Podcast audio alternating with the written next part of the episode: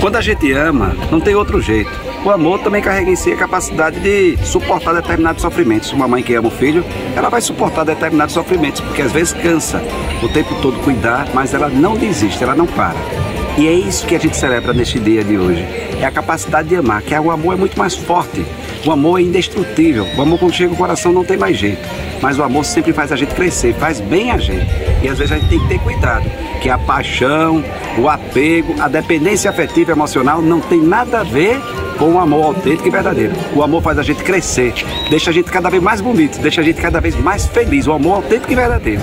Mas você, para amar o outro, também tem que amar a si mesmo. Por isso que o Evangelho diz: amai o outro assim como você se ama, assim como você cuida de si. Então hoje, celebrar o amor é saber que a força do amor sempre será muito mais forte. E sabe quando é que o amor vai acabar?